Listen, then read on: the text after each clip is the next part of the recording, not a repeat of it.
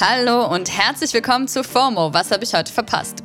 Wieder ein Tag rum, wieder 17 Uhr und wir haben heute den 4. Mai. Hm. May the Force be with you. Mein Name ist Dana Zarin und heute geht es um die Hype House Reality Serie, neue Marvel Trailer und Bill und Melinda Gate. Netflix hat vor ein paar Wochen bekannt gegeben, dass sie eine Reality-Serie über das Hype House in LA drehen wollen. Also ich bin bei Reality TV ja immer am Start, ey, gimme the drama. Aber so richtig Bock haben viele irgendwie nicht auf die Serie. Aber erstmal Rewind. Das Hype House wurde 2019 vom damals 17-jährigen TikToker Lil Huddy und dem 21-jährigen YouTuber Thomas Patrick gegründet, um jungen, freshen Content Creators einen physischen Ort zu geben, an dem sie alle zusammen toll und kreativ sein und crazy Content für YouTube, Instagram und TikTok produzieren können.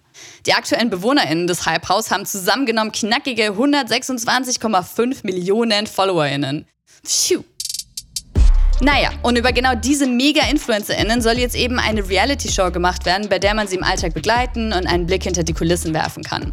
Die Ankündigung über die Serie kam aber irgendwie gar nicht so gut an. Man findet eine Flut an Memes, Tweets und Kritik, die den krassen Unmut vieler ausdrücken. Einer der meistgelikten Antworten unter der Netflix-Ankündigung auf Twitter war zum Beispiel You cancel so many good shows after just one season and instead give us a reality show trash like this? Literally nobody asked for this. Es wurde sogar eine Petition ins Leben gerufen, die genau deswegen nach Hashtag Cancel the Hype House Show ruft und die BewohnerInnen des Hype House als talentlose, langweilige, unoriginelle und privilegierte Leute bezeichnet. Okay. 12.000 Unterschriften and counting. Der andere Kritikpunkt am Hype House, der schon seit längerem im Raum steht, ist, dass sich die Bewohnerinnen wohl nicht so richtig an Corona-Regeln halten und ausschweifende Partys feiern, bei denen sich nachweislich InfluencerInnen angesteckt haben sollen, ohne ihr Umfeld davon in Kenntnis gesetzt zu haben. Einer, der offenbar auch nicht so Bock hat, sich an Corona-Regeln zu halten, ist übrigens der Schauspieler Volker Bruch.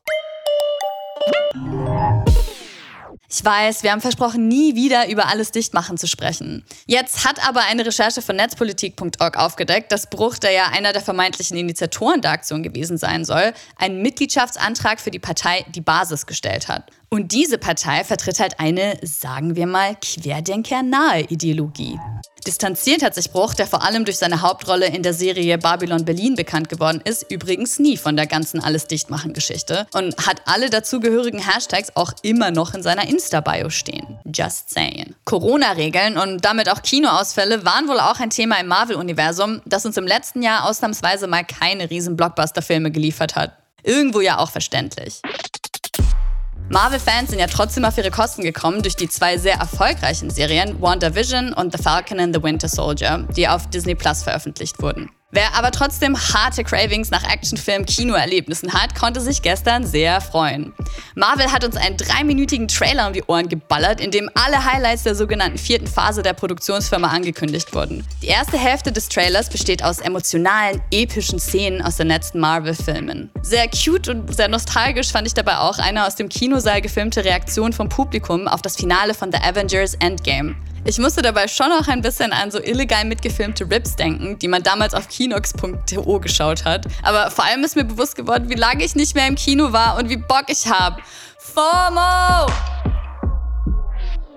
In der zweiten Hälfte haut Marvel dann richtig raus und hieß so viele neue Filme an, dass das bei mir und der Comicwelt direkt zu Schnappatmung geführt hat. Es gab zum Beispiel die allererste gescherte Szene aus Eternals mit Angelina Jolie. Von der Verfilmung gab es bisher noch keine Bilder zu sehen. Der Film kommt sogar noch dieses Jahr, genauso wie der lang erwartete Solofilm über Black Widow. Ich weine jetzt einfach schon, weil ich weiß, dass wir bis dahin wahrscheinlich noch nicht ins Kino dürfen. Aber vielleicht nächstes Jahr, wenn unter anderem die Fortsetzung von Black Panther kommt. Ganz in Marvel-Manier wurde im letzten Frame natürlich dreckig geteased und zwar nur mit einer aufleuchtenden 4, die safe das Remake von The Fantastic Four andeuten soll. Für den gibt es allerdings noch keinen Release-Termin. Sorry an alle, für die das jetzt zu viel Name-Dropping war. Ich bin nur gerade mega hyped. Was in Sachen Streaming und Serien und so weiter gerade geht, schauen wir uns übrigens diesen Samstag genauer an. Dass sich Superheldenpaare auch auseinanderleben können, zeigt mal wieder die gestern verkündete Scheidung von Bill und Melinda Gates. Nach den Bezos und Kim Ye dürfen jetzt wohl ein paar weitere Scheidungsanwältinnen richtig abkassieren. Das Power Couple war stolze 27 Jahre verheiratet und hat drei Kinder. Einen Ehevertrag gab es laut TMZ scheinbar nicht. Bill hat auf Twitter Gründe für die Scheidung genannt, die sich natürlich eher wie die Pressemitteilung einer Agentur lesen. We no longer believe we can grow together as a couple.